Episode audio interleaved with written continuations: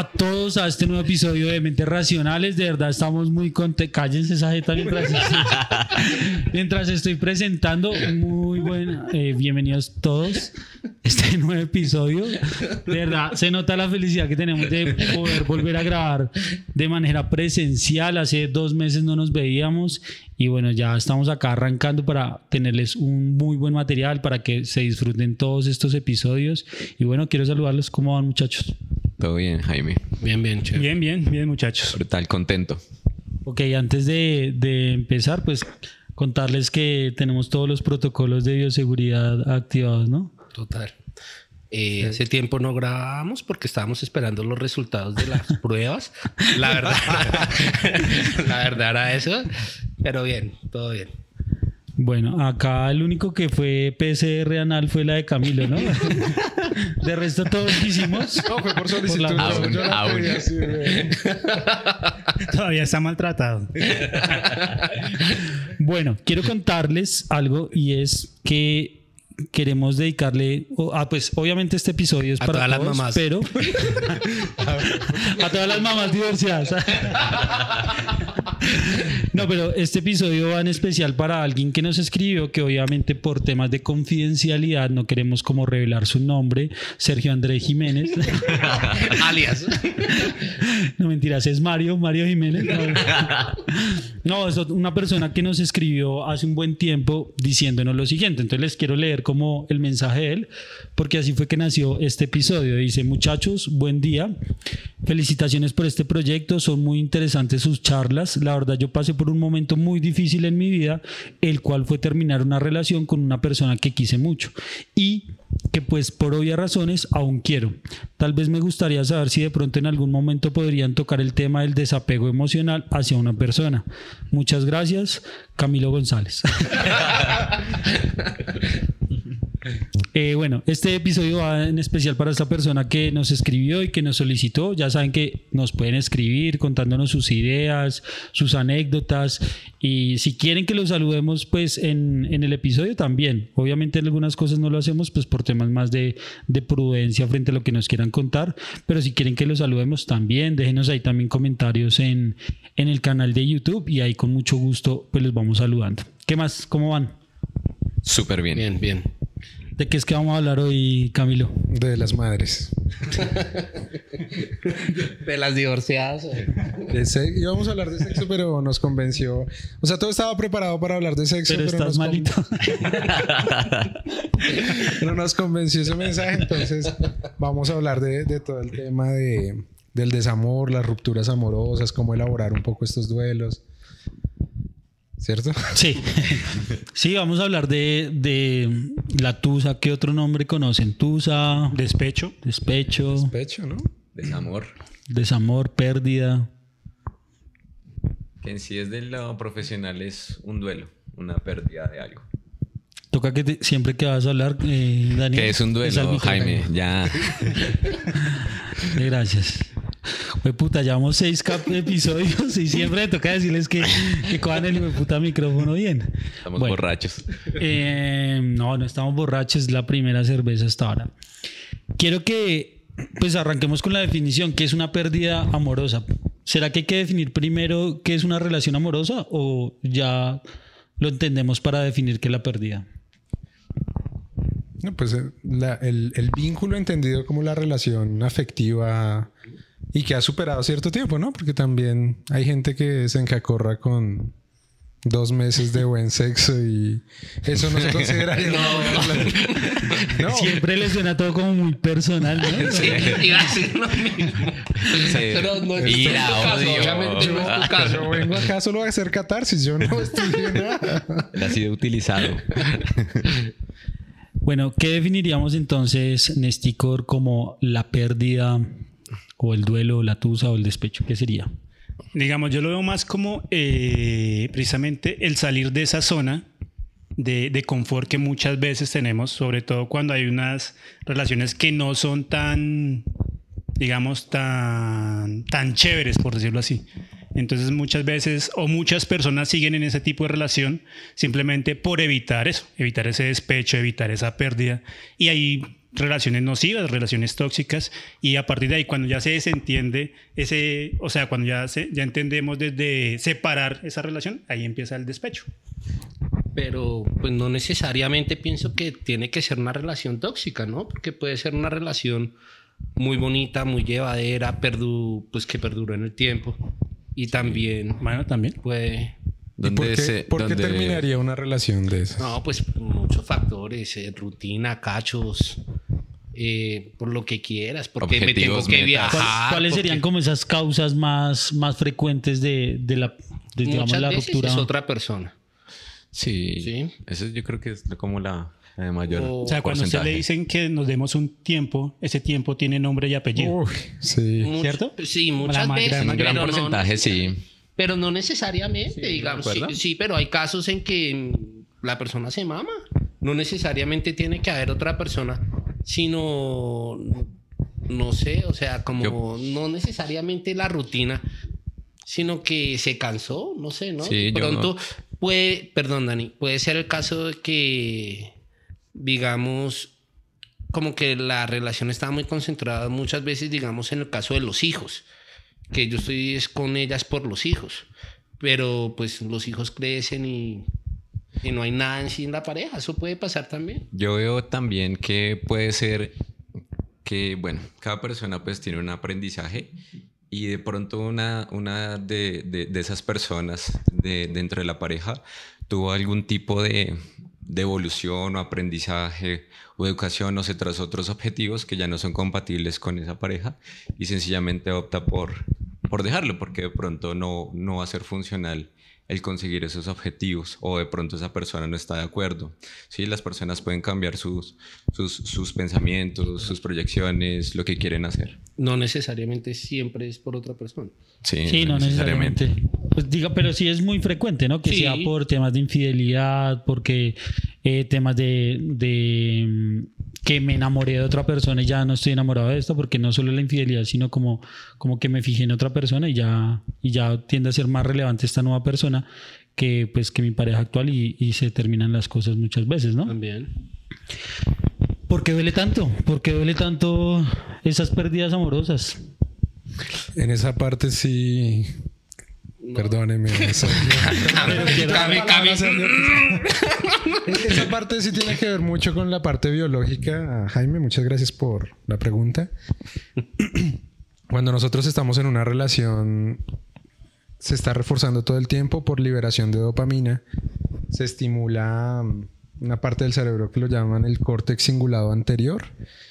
Y es la misma que se estimula con drogas sintéticas. Entonces imagínate a una persona que le quiten esa droga así de un momento a otro, pues va a empezar eh, a sufrir. Y ese es el mismo sufrimiento que sienten las personas en síndrome de abstinencia, eh, pues lo que sienten cuando, cuando por alguna variable de esas que estaban mencionando, pues se termina la relación.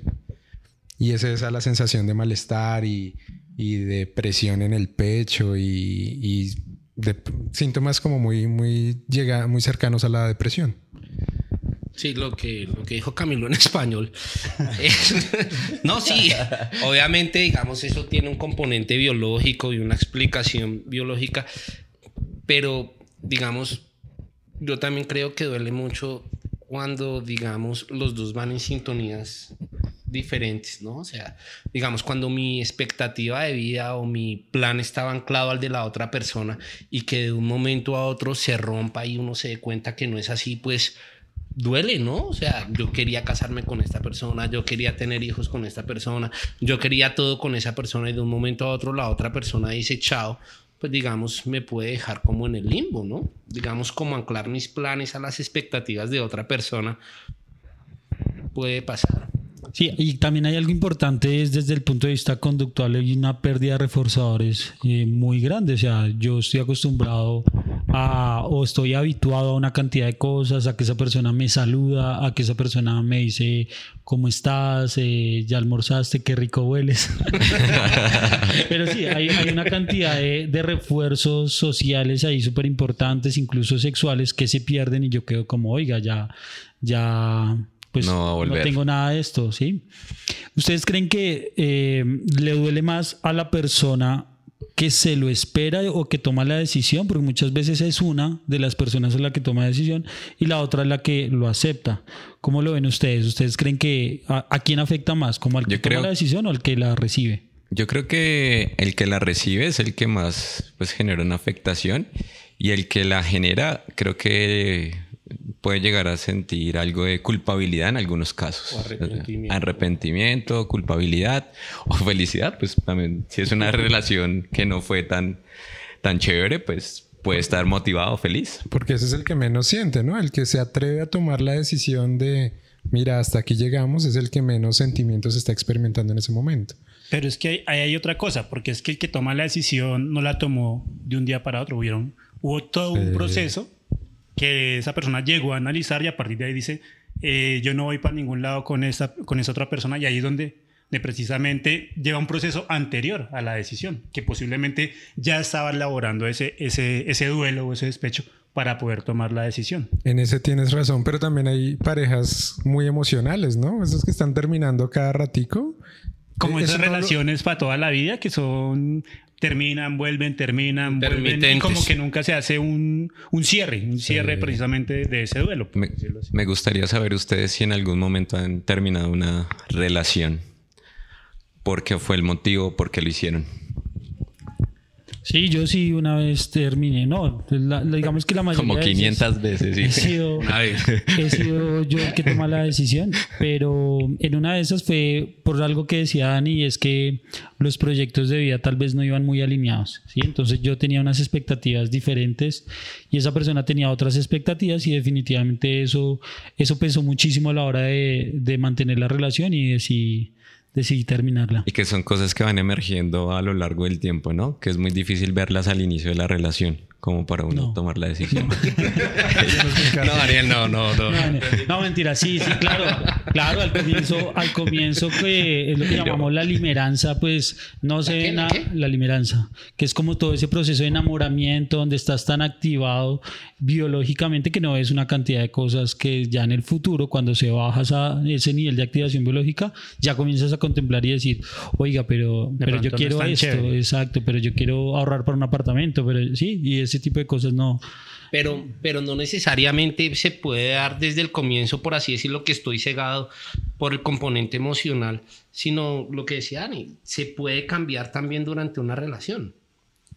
No, pero lo que, lo que dice eh, Jaime Sergio, es la parte, sí, eso era lo que les decía ahorita del córtex singular anterior, nubla mucho del juicio y por eso flexibilizamos mucho al principio. Y después o sea lo que llaman coloquialmente idealizo sí, la obsesión entonces después de una de, cierto trayecto de la relación entonces ya empiezo a ver como uy es que mi proyecto era otro o yo quería viajar o yo quería esto un apartamento y no les ha pasado que por ejemplo cuando hablamos de esa etapa de idealización, idealización idealización.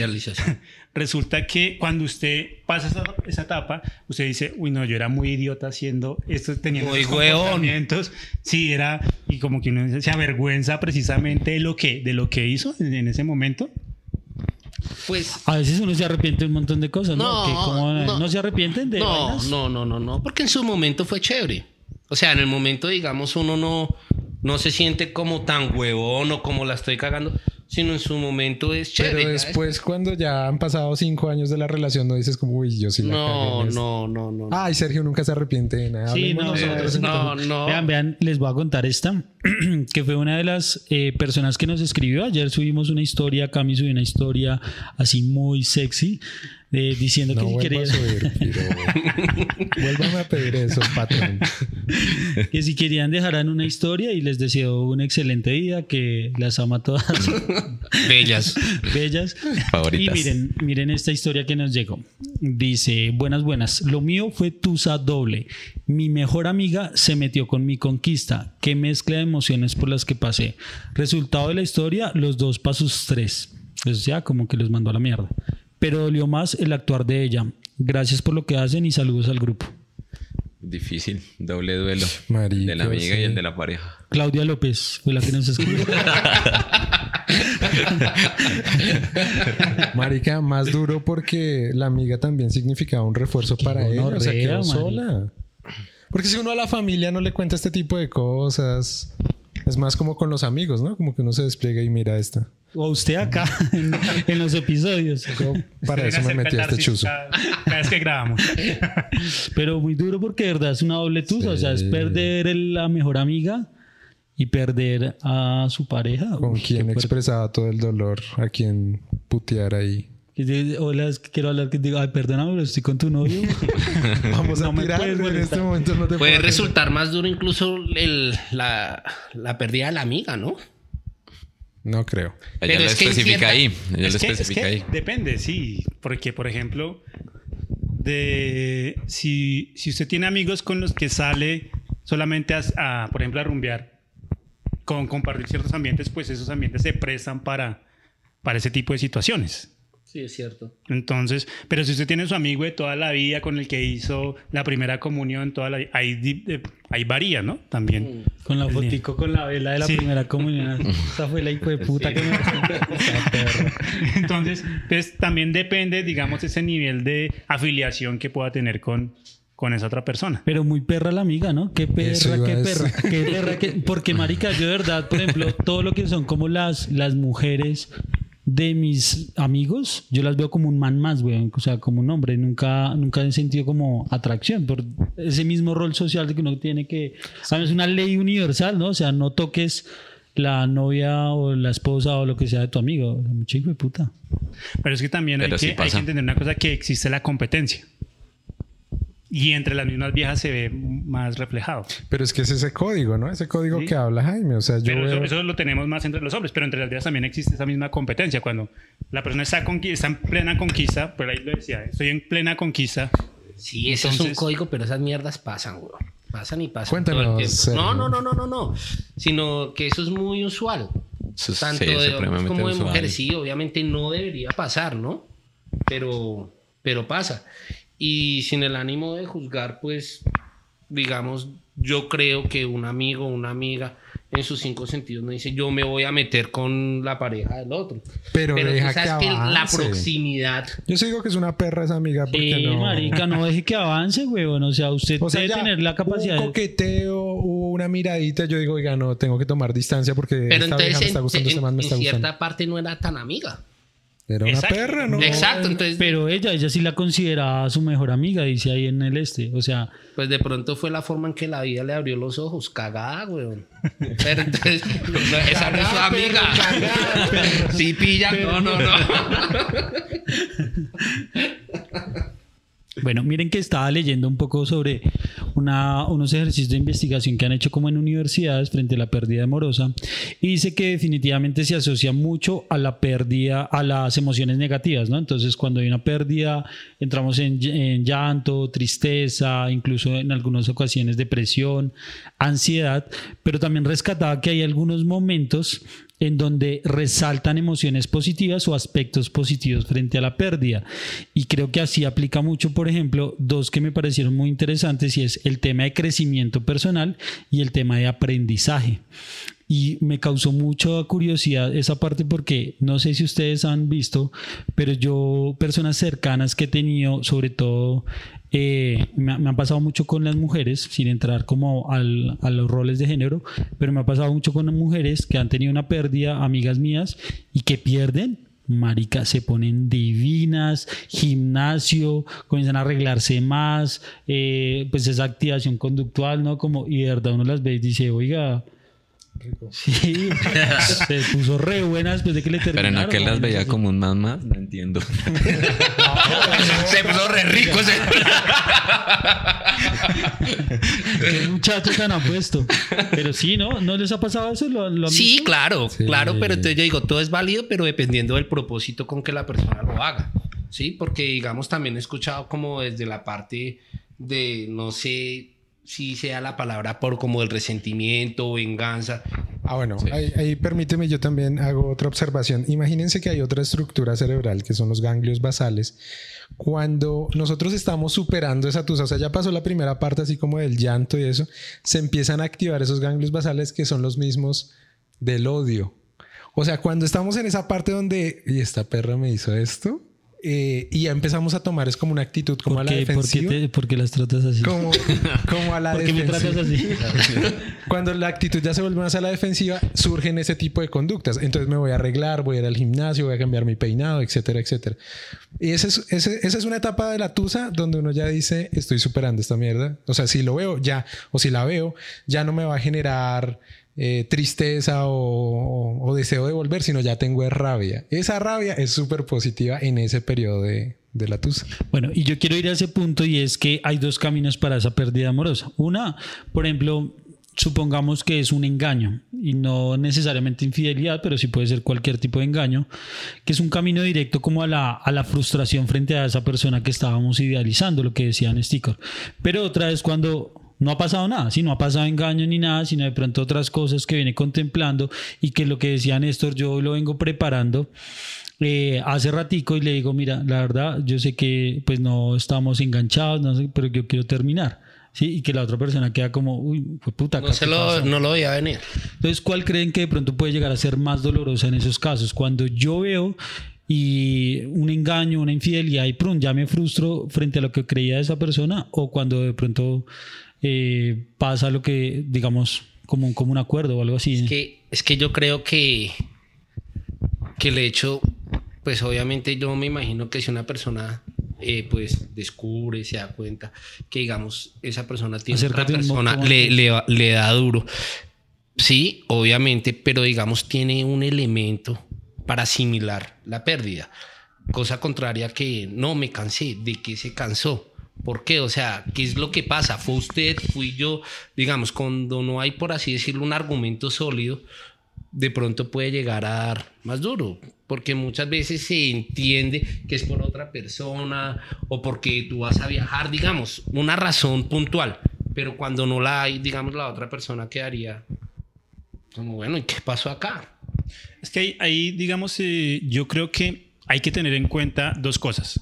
Cuando, digamos, se habla de una relación que posiblemente podría estar estable, pero si no hay cosas que generen ese, ese enganche, que al principio fue el tema del en- enamoramiento, todo lo relacionado que se compartió, pero si llega un momento en que ya se llegó a esa zona de confort y como que no generó nada más, no generó otra expectativa, entonces, listo, seguimos saliendo con la otra persona, pero resulta que es que mi compañera de la oficina me está generando algo. Y yo puedo estar muy bien con la otra persona, pero hay algo que genera impacto en, los diferentes contextos, ya sea en la universidad, en el trabajo, diferentes. Y eso genera, dice, bueno, pero si esta persona es así, otra persona es así, ¿yo por qué me voy a cerrar la puerta con solamente una persona? Pudiendo tener otras, otras alternativas. Entonces, ahí también es que analizar ese tipo de situaciones. A veces, cuando entramos como a ese, ese tipo de relaciones muy largas, yo creo que pasa eso, pasa eso, ese, ese llegar a, a lo mismo siempre, llegar a lo mismo y como que no se genera otra expectativa frente a lo que puede pasar a un futuro. Entonces, ahí yo creo que se puede dar ese tipo de casos. Como un estancamiento. ¿sí? Exacto, entonces ahí es donde, donde pues, la relación pues debe, debe dar otro giro, otro giro. Inclusive pasa muchas veces que la- las personas se, se dan un tiempo, vuelven, se dan otro tiempo, vuelven precisamente porque necesitan como, como esa oxigenación dentro de la relación, sin necesidad de decir que yo deje de querer a la otra persona, Sí, partiendo de ahí. Y la otra, pues precisamente cuando yo identifico precisamente la infidelidad, entonces yo creo que para la persona que la, que la descubrió, pues precisamente va a ser más duro porque es algo que lo saca de esa misma Pero, zona de confort. pero no es más fácil para esa persona asimilarlo. Pero es que es más como impactante, Sí, sí, como más sí, sí, aparatoso. claro. Sí, claro, más, traumático. traumante. Sí, sí, sí, sí. y, sí. por, Pero- y por contexto social puede ser Sí, más castigado. ¿no? sí, total. Pero digamos, la persona el día, bueno, no sé, pienso, puede decir, bueno, yo menos mal terminé con este mano, terminé con esta vieja porque me los estaba poniendo. Pero cuando no, cuando el man era una más perfecta persona o esta vieja Es más duro. divina, hermosa, no tenía queja Pero de siempre ella. va a haber ¿Qué algo. Siempre va a, Sí, se va a tiene que haber algo. un motivo. Sí, Sí, pero, cuando pero no se es el mismo, desconoce- porque es, es- es- se, cayó, se cayó esa persona para mí, ¿sí? O sea, cuando hay un engaño, marica, se cayó y ya comienzo a tener incluso emociones ya de rabia, de hijo de puta, ¿cómo me hizo Exacto. eso? ¿Cómo me Y- y engañó? puede ser más inclusive asimilable. Eso me puede lo- ayudar más. que puede que lo perdonen, pero como que la otra persona va a estar ahí siempre a la espera de hacerle la vuelta, de ver cómo, cómo me voy a vengar, cómo me voy a desquitar precisamente por lo mismo. Y Yo pienso que ahí hay que hacer un, como, como un stop y es como, o sea, si no hay una razón o un motivo, lo primero que uno tiene que hacer es no culpabilizarse, porque pues uno sabe o posiblemente estaba haciendo las cosas bien y uno no, no, no sabe realmente qué fue lo que sucedió. Puede ser un motivo externo, entonces ese puede ser un- un- una variable que uno tiene que manejar y lo primero es como no, no culpabilizarse, sino si usted sabe y está tranquilo que dio lo mejor de sí, La satisfacción Tranquilo. del deber bien hecho. Pero esa, esa, eso es soltar también mucho, porque, ok, de pronto yo no le fui infiel ni nada, pero descuidé la relación, no estaba pendiente, no tenía iniciativa. Haber un millón Hay de muchas motivos. cosas. Sí, pero, sí, pero digamos, el día de mañana eso te permite, digamos, asimilarlo más. Yo también he escuchado muchos casos que, digamos, se rompe la relación por otra persona y bueno, y la otra persona empieza su nueva relación con el tercero en cuestión y la otra persona queda como en el limbo y la otra persona desde su arrepentimiento se da cuenta, vuelve y la otra persona dice, yo lo hice todo bien, yo ya no quiero, no quiero Pero nada. es que ahí lo que, lo que decía Dani, no culpabilizarse porque de todas maneras yo lo hice bien, pero ya si no se dio las cosas, pues es como, como, Es que yo- como mirar yo cómo salgo, Pero- salgo de, de, pero- de ese, de ese momento. Negrito, pero yo creo que por eso es importante hablar porque a veces Sí, uno cree que está haciendo total. las cosas bien y la otra persona, lo que tú dices, Ah, no está pendiente y pasa esto. Entonces, chévere, digamos que también dentro de una relación se encuentren los espacios para expresar esas inconformidades que siempre van a estar. Eso Sí, es, es... inevitable, ¿sí? Y desde la inteligencia emocional, ¿no? Porque pues si van a establecer diálogos conflictivos, de echar en cara, eso también deteriora la relación. ¿Sí? Estaba intentando buscar por acá, pero no encontré, lo había guardado, pero no sé qué me pasó en mi celular. Hay unos nuevos conceptos de, de millennials, unos neologismos frente a la parte de, de tipos de pérdida o de, sí, de ruptura de relación amorosa. Y eh, no lo encontré, pero había uno que se llamaba como ghosting, como fan. Tú que eres el duro. Se desaparecen. Exacto, que se desaparecen completamente. O sea, sí, o sea, o está la relación tan, tan, tan, está- son novios y todo, y pum, de un momento a otro esta persona te bloquea, no te vuelve a llamar, ta, ta, ta, se desaparece por completo. Una. Como el Néstor, güey. El Néstor debe ser así, güey. Néstor cambia. y Néstor cambia la nomenclatura aquí de la casa y se desaparece. ¿no? había, había otro concepto que se llama zombie, que es el que, el que como un zombie vuelve, ¿sí? Entonces vuelve pero a medias. Entonces vuelve, te, te come y se vuelve a abrir, ¿sí? Y vuelve a los dos meses, te endulza el oído, te vuelve a comer y se vuelve a abrir. Ese era como otro tipo y... Pero digamos, eso no son relaciones sanas, ¿no? O sea, No, podrían ser sanas, digamos, no, no entraría dentro de la- del tema del despecho, pero es una relación que yo puedo establecer con otra persona. así es- simple. Esas son las es relaciones que acordada. Esas son las que le gustan a Néstor. Cada mes, Esa es, es acordada. Sí, exacto. No necesariamente es mala, sino es acordada. Nos vemos cada dos meses o nos vemos y tenemos sexo y, y ya. No, pero espérenme, espérenme. Antes de pasar a esos términos que estaba manejando Jaime, Dani estaba diciendo algo y Néstor sobre la comunicación. O sea, cómo prevenir que de un momento a otro como que nos dejen sin más ni más. Y miren que esto del estilo de comunicación, de decir las cosas, hay una estructura muy buena que es de comunicación asertiva y es como decir, yo siento, yo pienso, yo quisiera. O ¿sí? Me gustaría. O a mí me gustaría. Entonces, veo que mi relación está como fallando en Hagamos algo. un juego de roles acá rápidamente, Cami. Listo. Supongamos que, que me quieres decir algo. Frente a el trato que te doy como integrante del grupo de mentes racionales. ¿Cómo lo dirías de manera asertiva? ¿Seguro quieres que diga eso? Yo te Pues- diría, listo, listo. Entonces, recordemos la estructura, ¿no? Entonces, yo siento, yo pienso y yo Bueno, quisiera. ¿quién es el macho y quién es la hembra ahí? No, no, no. Son gays, son gays, son gays, son ¿Quién es el activo y quién es el pasivo? ¿Quién está cruzado de piernas? Es del podcast porque hay muchas inconformidades respecto al sueldo. Entonces, yo te diría como... Bueno, yo siento. Bebé. Sí, no. Lindo, lindo. Bello, bello, bello. No, miren, lo importante en ocasiones, lo primero es resaltar lo positivo, ¿no? Entonces, y luego expresar lo que yo siento, lo que yo interpreté y cómo me gustaría que lo manejáramos. Que llaman el sándwich, ¿no? Como primero lo positivo, chan, y después... Y después. La perla. Ok, entonces dale. Entonces, dale estoy preparado, estoy preparado. Qué analogía. Sí. Yo te diría como... Pero yo por el sándwich pensaba otra cosa. Sí, Sí, eso ya no es de yo me pareja, ¿no? más carnal.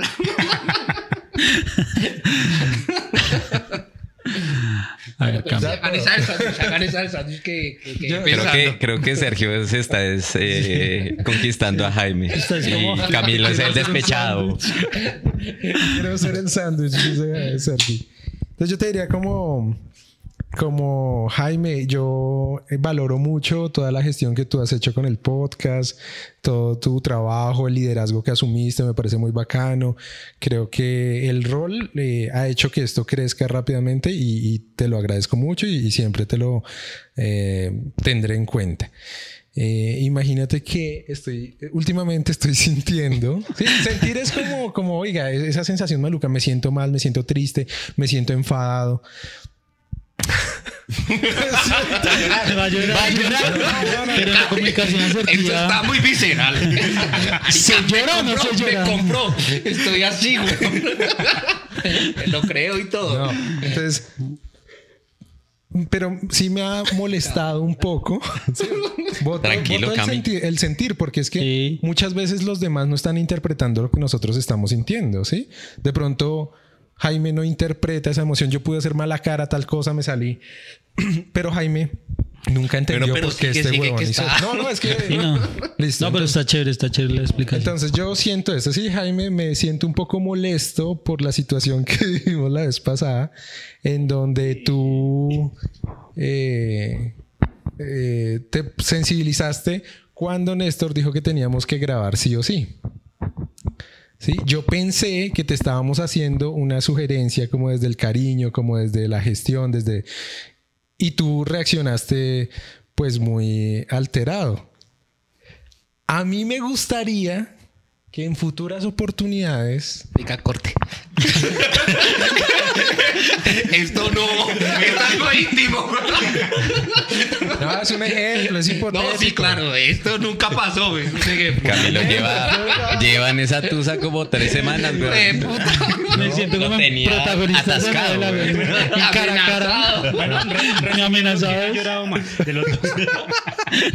No, no. Bueno, pero terminemos la idea. sí. Eso, entonces me gustaría, termino con el me gustaría o yo quisiera que lo manejáramos de la siguiente manera para una próxima oportunidad, que, lo- que la próxima que Néstor y yo te hagamos una observación, tú fueses más receptivo, como que nos escucharas con más calma y, y llegáramos a, a- a consensos más prácticos. Peleemos. Y no Yo le peleemos digo, más. y yo respondería, chúpelo. No, pero No, mentira, yo respondería como, como sí, tienes toda la razón. Bésame. No, pero si, si se dan cuenta, eso se puede implementar en pareja para decir cosas que después ya no nos estallen en la cara porque definitivamente es que ya es muy grave el problema que tenemos. Sí, es que a veces se deja crecer. Se acumula, se acumula, se acumula. Sí, cuando no se dicen las cosas, sí, por lo general tiende, tiende a, a- a crecer el, el problema. Por más pequeño que sea, ¿no? El malestar, la insatisfacción. Bien, muy bien, muy chévere esa idea y sobre todo muy, muy importante el tema de, de esa, esos principios de la comunicación asertiva que verdad funcionan muy bien a la hora de expresar pues nuestras emociones, sentimientos. Y de verdad yo estoy muy apenado con Camilo. ah, pues como mierda, no mentiras. Eh, bien, no eres tú, soy yo. ¿Cómo la ven frente a eso? Eso es clásico, ¿no? Es evadir. Eso ya hay otro pelo. Eso es evadir la, lo, lo que está pasando. Evadir la situación, el contexto de, de frentear lo que, lo que quiere o lo que está pensando. weón. Sí. Puede ser con el objetivo de no herir la persona o sencillamente no entrar en una discusión cansona, pero para mí es eso.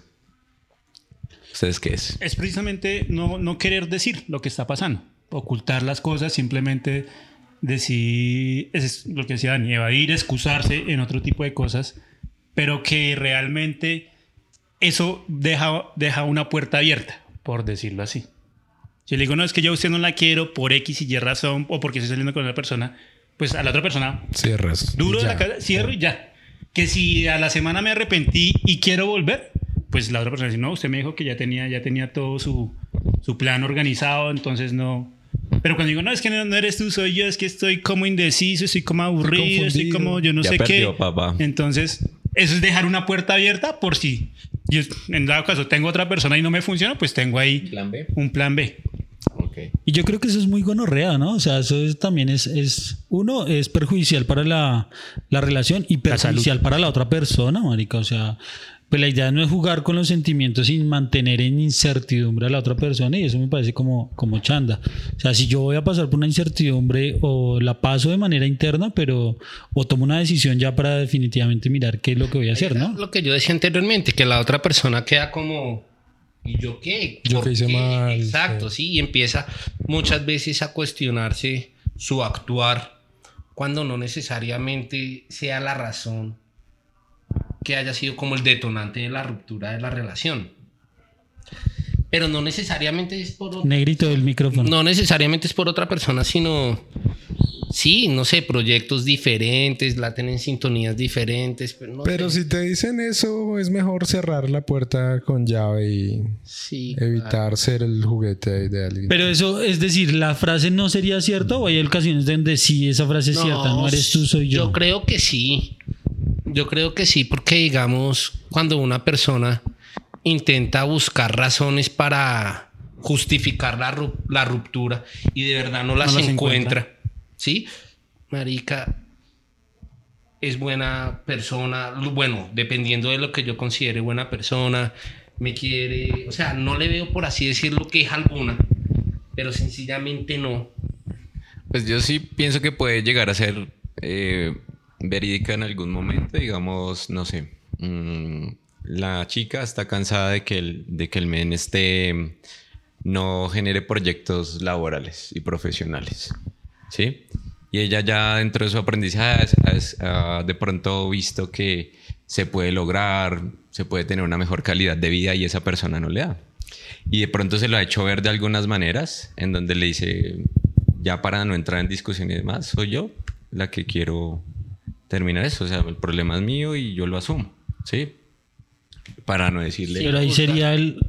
No, sin juzgar al otro, no, porque es que el otro, digamos, Sí, no significa, exacto, no significa que porque no esté alineado al de la otra persona, necesariamente esté mal. Sí, verdad. vamos en sintonía diferentes. Pienso, pienso que lo que estaría mal es que nunca se lo haga saber. Sí, como lo que omita. de un día a ahora y ya, ¿y por qué Sí. pasó? Si nunca me dijiste esto, ni nunca me dijiste que trabajáramos en tal vaina o en tal vaina. Bueno, ya hablando no tanto de los motivos o de todo esto que venimos hablando más como el pre y el sí, y el peri, es decir, lo que pasa antes y lo que pasa mientras, mientras hay la ruptura, hablemos del, del post, después de la ruptura como tal, es decir, eh, El despecho, como ¿Qué hacer? el ¿Qué hacer en esos despecho, sí. No sé si sea ahora como para ir ya hablando un poco ya como de las herramientas de decir, bueno, esta mierda se acabó. Bueno, ahora eh, qué voy a hacer. menciona popular. materia, ma- no me acuerdo si era Nes, Dani, bueno, pero mencionaba inicialmente que igual es una ruptura afectiva. ¿m? Por ende es un duelo. Y como tal debe vivirse, o sea, debe, debe llorar, debe despecharse, como lo quiera hacer, llamando a los amigos, tomando, obviamente sin caer en vicios. ¿Usted Porque... está incitando a la gente a hartar? No, no. La- Las latas están vacías. Sí Esto es pura no utilería. No, no, no. Sino las personas tienen diferentes. Es- esos consejos de los amigos cuando se está despechado. Sí, sí. venga. No es hombre, no es hombre, no se va a tomar. Sí. No, ah, sí, era digamos- loca. lo de- Digamos, hay formas muy diferentes de afrontar un proceso de duelo. Es una pérdida. ¿sí? Eh, pues porque obviamente eh, existía un vínculo emocional. Eh, hay que vivirlo, hay que expresarlo, ¿sí? Obviamente, digamos, de buenas formas para no, digamos, reprimirlo ni que se haga latente de otras formas. Hay que llorar, hay que hablar de eso, hay que, sí, hay que traerlo porque... No comerse las emociones. es que Sí, es hay que vivir las etapas. Exacto. Un duelo no elaborado puede repercutir en enfermedades físicas, incluso. O explotar después puede peor. explotar de otra forma, ¿no? Entonces hay que vivirlo y yo siempre he dicho que es muy importante quedarse con los momentos bonitos y con lo bueno que yo hice y verlo desde el punto de aprendizaje. Eso para mí es muy... ¿Usted se ha entusado, Sergio? Yo creo que todos. sí, Listo. Claro. Dentro de su proceso, ¿usted qué hizo? ¿O qué le sirvió? La música. Yo- Ok. Y es de eso que cualquier canción que La uno... es- guaracha. Pa, pa, pa, pa. Solo- qué importante lo Solo que dices. Hay que vivirlo, ¿no? Hay que Y hay que expresar. Pero también es importante ponernos. Es decir, yo entiendo el punto, como no me voy a empezar a, a meter en mi trabajo de lleno para no pensar en esa situación difícil que estoy pasando, pero también hay que ponernos límites de esto. Entonces, oye, voy a pensar, no sé, voy a poner un ejemplo tonto, una hora al día. Me voy a dar ese espacio, sentarme tranquilo, pensar, llorar, entristecerme, pero Le- después, leer, sí, lo que después volver a mi rutina. pero, porque tampoco pero, me pero digamos hábitos, hábitos saludables, ¿sí? O sea, lo que yo decía del alcohol es algo muy coloquial. Entonces, esto lo podemos editar, ¿verdad? ¿Me puedes poner un- whisky. ¿Me puedes poner un juguito acá? No, pero digamos hábitos que no sean destructivos. Ejercicio. Pero digan, música. hablen desde la experiencia. ¿Qué han hecho en Para los mí la música, para mí la música y la lectura han sido importantes. Yo creo que, eh, digamos, en mi caso, hay, hay dos formas de, de tomar el dolor. Digamos, está como el policía bueno, el que quiere manejar la, la- la situación como que seamos amigos y como que todo pase muy suavecito. Y el policía malo, digamos, el que corta por todo. Y yo soy de esos. Al policía malo. Sí, El como el- yo soy el esmate. Yo soy el esmate. El esmate. Usted ya desaparece. Sí, prácticamente es eso, marica. Lo acepta y lo justifica. prácticamente es, Sí, sí, sí, sí, es- sí, es desaparecerla de su vida. merece. Es desaparecerla de su vida. Porque, porque en la medida que, digamos, en las experiencias que yo he tenido, ah, no, pero podemos ser amigos. Y uno dice, que amigos ni qué, a mí no me interesa eso. Y- Ya coma mierda. no, pero, pero realmente es eso, porque usted tiene que, tiene que generar un día cero. Un día cero en la medida que usted dice voy a elaborar mi duelo y mi día cero es este en el cual yo me desconecto, borro números, Facebook, vainas así. Fotos, Exacto. música, porque, entre sí. en la medida que usted que usted usted si pasó mucho tiempo con esa persona, cada vez que la vea o cada vez que la escuche, eso genera genera Listo, molestia. Listo, ideal.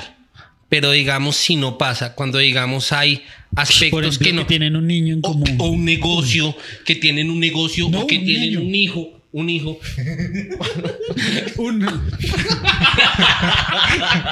No mentiras, pero sí, cuando hay cosas que los. Por eso, pero es que Una niña. Pero es que a lo, a lo que yo es a eso, es poner es ponerle Diga la certidumbre, hombre, hijo de puta. A lo que yo es a eso, a, a- a poner lo que decía Cami, un límite frente a lo que yo voy a hacer, pero al mismo tiempo, si yo tengo que establecer relación con eso, ¿cuál va a ser ese tipo de relación? Separarlo, lo que yo tenía de relación frente a lo que realmente voy a buscar. Voy a buscar o voy a tener en ese momento. Entonces, sí hay que, sí hay que tener ese, sí hacer en el que uno dice, hasta aquí, hasta aquí voy a, voy a vi- vivir mi duelo, y de aquí es donde uno dice, si lo tomo a bien o lo tomo a mal. Si tomo con esas conductas autodestructivas, las que dice Sergio, que me emborracho, que me voy a escuchar guaracha, o cambio, cambio, dónde va a escuchar guaracha? o cambio, cambio esos hábitos, digamos el tema del ejercicio, el tema de meditar, buscar otras alternativas que me permiten generar ese autoconocimiento de esta manera para poder man- llevar una mejor situación. Listo. ¿Y Jaime qué ha hecho? No, yo voy a hablar es desde la psicología como tal.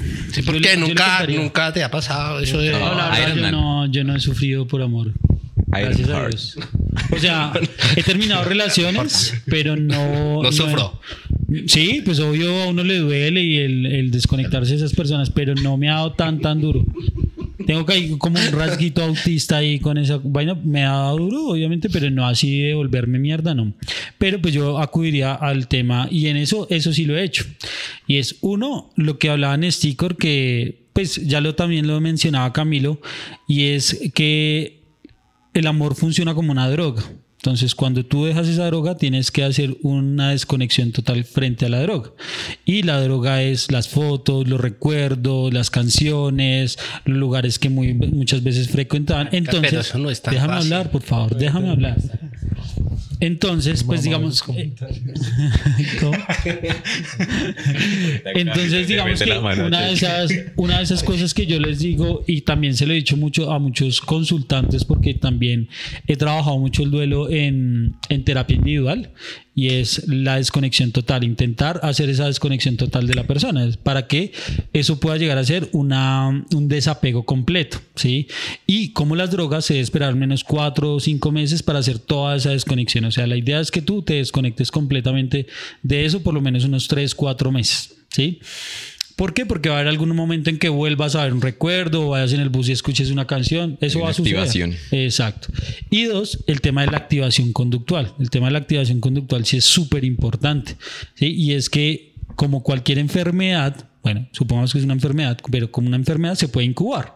Entonces, si yo estoy triste y me la paso triste y todo el tiempo estoy triste y me encierro, me aíslo del mundo, pues se me incuba la tristeza y se puede volver una depresión, que es mucho más preocupante. Exacto, eso puede ser lo emergente de un duelo no resuelto. Exactamente. Entonces, si bien tengo que estar triste y lo que tú decías, pues tengo que afrontar que estoy triste y que pasó una situación y que es normal que me sienta mal, pues también tengo que comenzar a, uno, activarme para intentar por lo menos no todo el tiempo estar pensando y sintiéndome triste o rumiando frente a eso.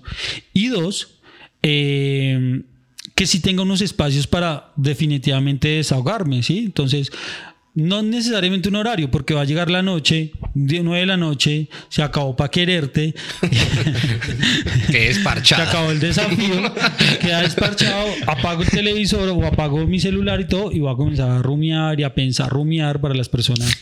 Eh, bueno, que no conocen este concepto es como las vacas rumian con el pasto en sus estómagos, nosotros rumiamos con nuestros pensamientos todo el tiempo. Y bueno, el tema es que yo me puedo quedar ahí rumiando, me puedo quedar pensando y sintiendo eso, y está bien sentirlo, pero digamos que en el día a día la idea es salir y, y tener actividad, ¿no? Eh, sí, pero lo que mencionaba anteriormente, yo creo que todo depende de la intención. ¿Sí? O sea, me explico. Cuando, digamos, una persona fallece, entonces no, yo tengo que, que botar toda la ropa de él o tengo que borrar todas sus fotos. Si yo no, o sea, yo me puedo ir a vivir a la China, pero si no tengo un duelo bien resuelto, siempre lo voy a llevar acá al hombro. Entonces, no se trata de votar, no se trata de olvidar, no se trata de dejar, sino se trata de hacerlo con sentido. Pero es que estás haciendo una comparación que no es justa. Sí, sí. estás comparándolo con una pérdida, Bueno, entonces un fallecimiento. tra- traigamos- tra- eh, traigámoslo, traigámoslo, traigámoslo al plano eh, emocional. Sí, digamos, no sé. eh, termino con una persona y tengo que votar fotos, eh, cartas, eh, regalos, pero de una u otra forma, mm, bueno, no sé si me hago entender. Yo lo voto esperando sentirme mejor. Todavía tiene guardadas las cartas de, de noveno. Sí. No, espere, espere, espere, espere, espere. O sea, digamos, votándolo o dejándolo de un lado, esperando sentirme mejor. Si me hago entender, eso no va a pasar así de un día a otro. Flaco, perdóname, es que no es votarlo para sentirme mejor, es votarlo para que no se convierta En en, un ese activador. recuerdo. Ahí, Es que Cami, espera, ahí voy. Es la intención con la que tú haces las cosas. Por eso la voy a votar para no tener ningún estímulo que me recuerde. Es como si yo te dijera, estoy dejando la heroína, pero me voy a meter un chut. Un poquito, solo un poquito. Voy a guardar acá en mi, mi En mi baúl un eh, poquito. eso, exacto. E- Eso no significa que yo tengo el- o, o que dependa de mi intención. Mi- la, la idea real de esto es dejar de pensar en esa persona porque vi una foto, porque escuché una canción, porque volví a ver la serie que veíamos los dos. Es como y, y ir- que, y, que, y que afecte en otros contextos, por decirlo así. Lo que, lo que decía Jaime hace un rato, que si uno va en un bus y escucha una canción, esa canción le va a generar un recuerdo. Entonces, es cuando, cuando aquí, digamos, lo, impo- lo importante no es el tema del recuerdo como tal, sino de la decisión que yo tomo en ese momento para, para, para votar eso, digamos, para eliminar esos estímulos que pueden, que pueden activar precisamente esa, esa sensación de tristeza. Pero, bueno, sí, yo los entiendo, pero yo, yo a veces creo que ese, esa sensación de bienestar o de haber superado la tusa se puede dar sin haber hecho todo eso de lo que ustedes están hablando. es que todos lo elaboramos de formas de forma distintas, diferente. pero esto que Mira, estaba yo- diciendo yo, Jaime siempre, es- digamos, digo que en los procesos de duelo funcionan muy similar a una herida. ¿sí? Entonces yo digo, me corto. ¿sí? Acércate un poquito más. me, me corto, me corto el brazo. Entonces yo veo una herida y yo digo horrible. Entonces no quiero que se vea la herida, entonces me la tapo. ¿Qué tapa? ¿Qué pasa si yo me tapo esa herida y no la trato, pues posiblemente se infecte y posiblemente repercuta en, no sé, en otros síntomas. Una Un gangrena, malestar, una gangrena. exacto, ¿sí? ¿Cómo sana esa herida? Cuando yo le echo alcohol, cuando la acoso, cuando duele. Alcohol no se echan las heridas, pero Bueno, no sé. que. Pues es que en serio está hablando de un duelo, Sí, se a emborrachar entonces. Cuando le echo café. Así se Yo le echo café a la haría. El hecho, la haría nunca se va a ir, ahí va a quedar, pero yo la puedo ver el día de mañana y ya no duele. Entonces, que Pero- pero por la estás trabajando. pero que pasen, exacto, exacto, Nis, ese es mi punto. Tengo que trabajar en eso. Sí. ¿Sí? Yo no puedo, digamos, que el que día de mañana, ideal. entonces, no, tengo una canción o veíamos una serie, entonces yo no voy a ver la serie dos, tres años después porque se me va No, a venir. nene, pero es inicialmente. Estoy Estamos hablando de unos cuatro meses, cinco meses, Exacto. tres, cuatro meses Pues donde yo, yo, pueda creo que en cuanto a esto, por ser un proceso de duelo, no hay nada puntual, dijo el gordo. Pero sí Es, se Jaime, puede cada uno lo vive de forma Yo- diferente. Para mí, o perdón, flaco, como yo lo he vivido es echándome, o sea, que me duela viviendo. Echándose alcohol. Echándome No, pero es Se que parquea al frente de la casa a ¿Van a dejar hablar a Dani o, o Sí, qué putas? Es que yo opino igual, o sea, yo pienso que todos, todos los procesos de, de- de duelo de Tusa son, los elaboramos diferentes. Yo quiero hablar de una experiencia personal y de acuerdo a esa retroalimentación que tuve. Ah, lo que él quería era, Ah, era abrirse. Catarsis, hacer catarsis, ahora sí. Ay, dicen que yo vengo a hacer catarsis. No, no, es un tema de, digamos, si es como una separación por una persona que pues decidió no estar conmigo porque tenía otros proyectos, otra visión de la vida. Le sienten ya la voz un poco. Ah, Sí, un poco. Quebrándose. Va a llorar, no mentiras. Eh, bueno, algo que a mí me sirvió mucho es, eh, bueno, comprender que las emociones negativas son, son normales dentro del proceso, ¿sí?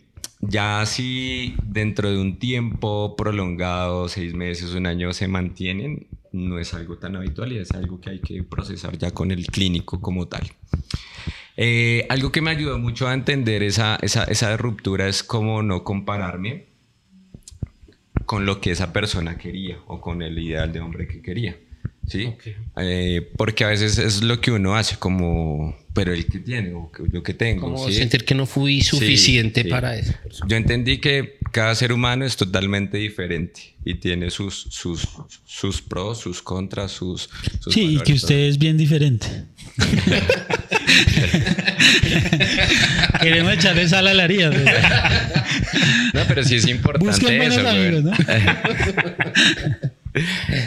Eh, limitar el contacto o los estímulos en una primera instancia, no al nivel de que se pueda malinterpretar de nunca volver a tenerlo, sino lo que decía Sergio, si yo veía una serie, pues obviamente al principio va a ser como muy fuerte, pero lo ideal es que ya a futuro pues la pueda volver a ver.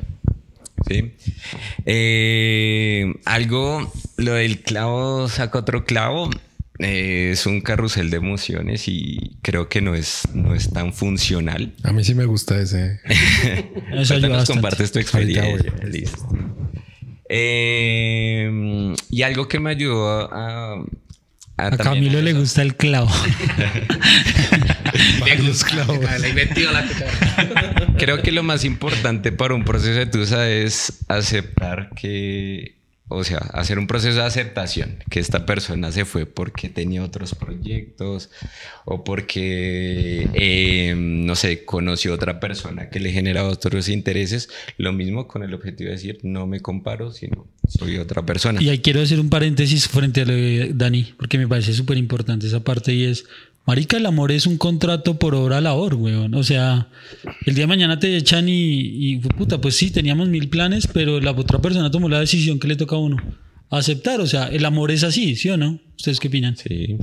Espéreme, termino ya. No, era solo Mi punto. Ya, qué pena, Dani. Y ya. No, ya para cerrar, algo muy importante es también lo que nos genera esas, esas rupturas, esas relaciones y es aprender a discriminar qué quiero y qué no quiero en una próxima relación. El aprendizaje que quedó así. Entonces, eso es lo que les quería comentar en Eso es este muy importante, ¿no? El que uno ya sabe qué es lo que no, no estoy dispuesto a ceder o a asumir o a, o a buscar Negociar. como Siento tal. que pasamos muy por alto algo que decía Jaime como como entrenamiento que lo hacen mucho en terapia y es mucha activación conductual haciendo referencia, oiga, voy a volver a hacer actividades que me gustaban. Muchas veces en esos procesos que son tan difíciles porque yo quería mucho a esta persona y ahora todo mi tiempo me la pasaba con esa persona, pues yo desplacé a mis amigos, ya no grababa los podcasts, ya no salía igual. Pues esa activación conductual se refiere a eso. A, No, y claro, venga, y yo justo vuelvo- pero es que- Néstor, parce, lo invito a almorzar gaste. y nos tomamos una pola. Pero gaste algo. Somos Pero- su red de apoyo. Pero fíjate que, digamos, eso no es sano. Porque, digamos, uno, pues, digamos, tiene un componente social, eh, digamos que a veces se ve nublado por la pareja. Entonces, o lo que hablábamos una vez en una Ya fue ocasión. para otro lado como raro. No, no, no, no. Que si a ti, entonces, eh, lo, lo hablábamos en uno de los episodios anteriores. A mí me gusta, no sé, el ciclismo, pero entonces me meto con esta persona. Entonces, ya todo el tiempo ahí ya dejo el ciclismo de lado. No es sano. Exacto, no es sano en ese punto, pero cuando la relación se terminó y ya yo había perdido ese hábito, entonces qué bueno volverlo a retomar. Venga, vuelvo a llamar a, a Nes, venga Nes, yo quiero volver a, a. Vamos y rodamos un rato, tal cosa. Esa activación me genera nuevamente sensación de bienestar y de saber que puedo volver a, a estar bien. Muy importante y, todo, eh, y eso tiene que ver mucho con la activación conductual y es volver a fortalecer nuestra red de apoyo, ¿no? Amigos, familiares, eh, bueno, en, el trabajo. Hobbies. Exactamente. Insisto que esa parte es muy importante, pero también es hacer el proceso de aceptación de que esa persona no va a estar. Le dice el que no lo ha aceptado. Todavía no la supero. No, papá. Sí, aceptación, que papá. Aceptación, es muy que- importante que lo acepte. Oigan, otra cosa importante que se nos ha pasado es como reprimir esa esperanza. O sea, si nosotros seguimos esperanzados o ellas siguen esperanzadas de decir como, ay, de pronto algún día vuelve. Más, Más adelante. adelante de pronto lo podamos intentar tal cosa. Pero es que ahí se ve, ahí se ve también, por ejemplo, cuando, cuando, cuando Jaime hablaba, por ejemplo, de, de estas viejas que se metían al gimnasio para verse más buena, y ahí toca identificar cuál era el objetivo. Si La es volver con, exacto. con esa persona o definitivamente es cambiar los hábitos que tenía para replantearse nuevos, nuevos patrones, por decirlo así. Para patrones leer. conductuales. claro. Entonces ahí también depende la intención. Lo que yo decía ahorita de la venganza. Venga, me va a poner buena para que me vuelva a buscar. Digamos, no es una intención sana. Si yo Pero si esa intención te lleva a tener una salud, a, a verte mucho mejor, a... no, pues A conocer otras personas. Otros Claro, pero, pero, pero de ahí la persona se da cuenta mucho tiempo después. Cuando realmente se dio cuenta que no pasó nada, entonces. No, sí. Entonces Estaba suspirando. Suspiré, suspiro. Me acordé. Era un espasmo solo. Claro, entonces lo que, lo que, lo que les decía, la intención parte precisamente. Claro, efectivamente la persona, la esta ya se puso más buena, eh, consiguió nuevos amigos, consiguió nueva gente, consiguió otro círculo social, pero si si la intención era volver a la relación, vuelve a la relación y vuelve, se quita todo eso automáticamente, porque la intención es diferente. Exacto, no es la intención primaria. Pero la No recomendación- sería sano. La No recomendación sería sí sano. es eso. No alimenten la esperanza.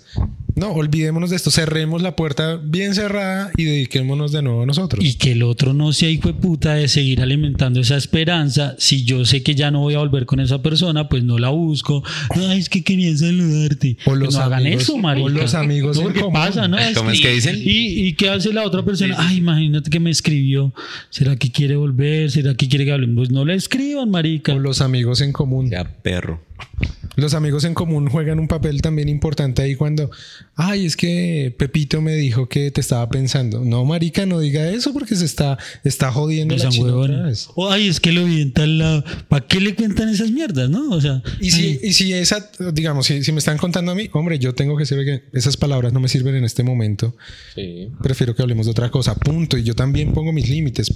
Pero dejábamos y, ay, sí, es- y, y con quién estaba y empiezo a indagar. Pero, y no, pero paila, me hago más daño. vuelvo- vuelvo a lo mismo, ¿no? Depende de la elaboración de su proceso de Estoy mamado de ese argumento. o No, sea, de cada quien. hermano, hay o que sea, ser si el día de mañana a ti te dicen, vi a, a tal persona, pues, todavía te vas a sentir a- a- afectado. No, marica, no. no Pero si estamos Estamos hablando de un comienzo, no O sea, estamos hablando de los tres años, creo- estamos hablando del yo creo- comienzo. Yo cuando creo que, que a la conclusión que llegamos es que no hay algo puntual para superar un proceso. Sí, hay cosas puntuales. Hay Y cada algunas quien- estrategias. La ciencia lo ha demostrado. Usted usted- el que no cree, No, no, sí, sí. limitación. Obviamente sí, pero cada quien lleva su proceso de una forma muy diferente. Y eso no lo estamos negando, pero sí hay unas generalidades que pueden servir como herramienta para, para superar todas las estos personas. duelos. Sí, exactamente. Muchas gracias, Sergio. Vale.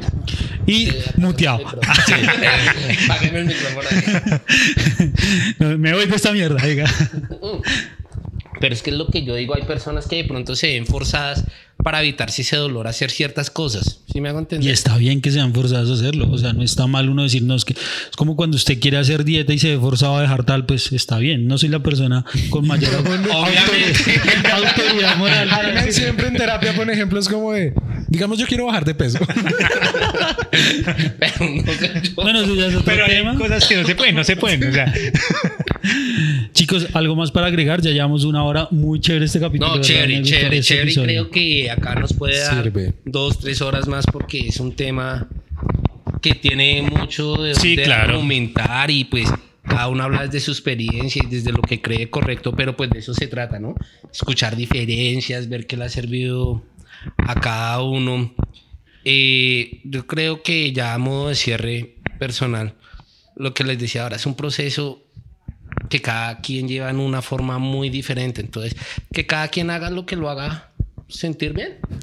O sea, no vean esta mierda. sí. No vean esta mierda. esta conversación. No, obviamente requiere un esfuerzo, pero pues yo vuelvo y, e insisto en lo de la intención. La intención debe ser siempre buscar el bienestar propio, no con como con tramas detrás de todo eso. Lo que decía ahorita es que si yo me meto al gimnasio, ¿con qué fin lo estoy haciendo? Si lo voy a hacer es para estar mejor. Uy, algo que me acordé es importantísimo. No, ¿Lo pero es que puedo agregar? sí, Pero usted cerrar. ya dos horas diciendo una mierda. La misma mierda. Ya dos horas Siga, diciendo la siga, misma siga, mierda. siga. Es que cada cual hace lo que quiere. Es, es la psicología la ha inventado un pan y mierda. Oigan, Por psicólogos muy como importante. esos que no nos pagan. en- sí. no, muy importante, ¿saben qué? Dentro de la relación de, la, de pareja, es decir, en el momento de la relación, intentar ser lo menos dependiente emocional de esa persona.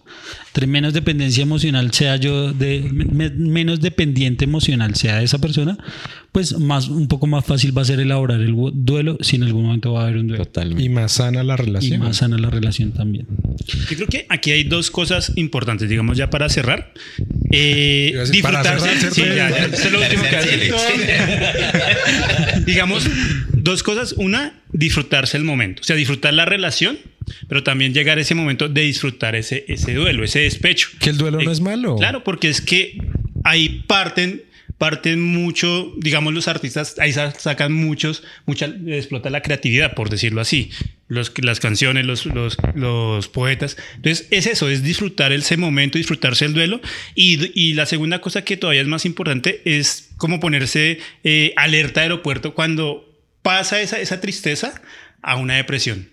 Entonces, como buscar ayuda, asesoría, precisamente cuando uno identifica, bueno, llevo tanto tiempo, no ha pasado, he intentado esto. El límite son seis meses. O sea, si yo veo que ya pasaron seis meses, ocho meses, un año, y yo sigo con la misma sintomatología, ahí ya debo consultar. Ahí uno tiene que psicólogos. esa, esa situación de alerta de decir, bueno, esta es- no, estoy, no, no está bien que pase esto, quiero buscar y buscar eso, esa, esa asesoría, ese apoyo. Entonces también como la invitación que todo pasa, se lleva el tiempo, es de paciencia, pero también como estar pendiente a esos, a esos síntomas de alerta que se pueden presentar antes de una depresión, por decirlo así. Sí, muy Pero, importante. espera, Algo importante una- acá, eh, por el tema, de- me preocupa un poco el tema de los seis meses. Seis meses se demora en general, en promedio, un duelo en elaborar. Hay personas que lo elaboramos con más tiempo o con menos tiempo.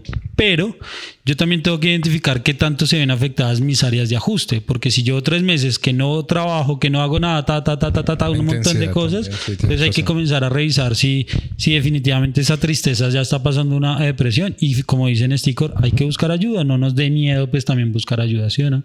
Por ejemplo, nosotros vamos a buscar ayuda con el alcohol. y vamos a llamar al domicilio para decirle, nos puedes ayudar con un- Otros. Alcohol para echar la salida.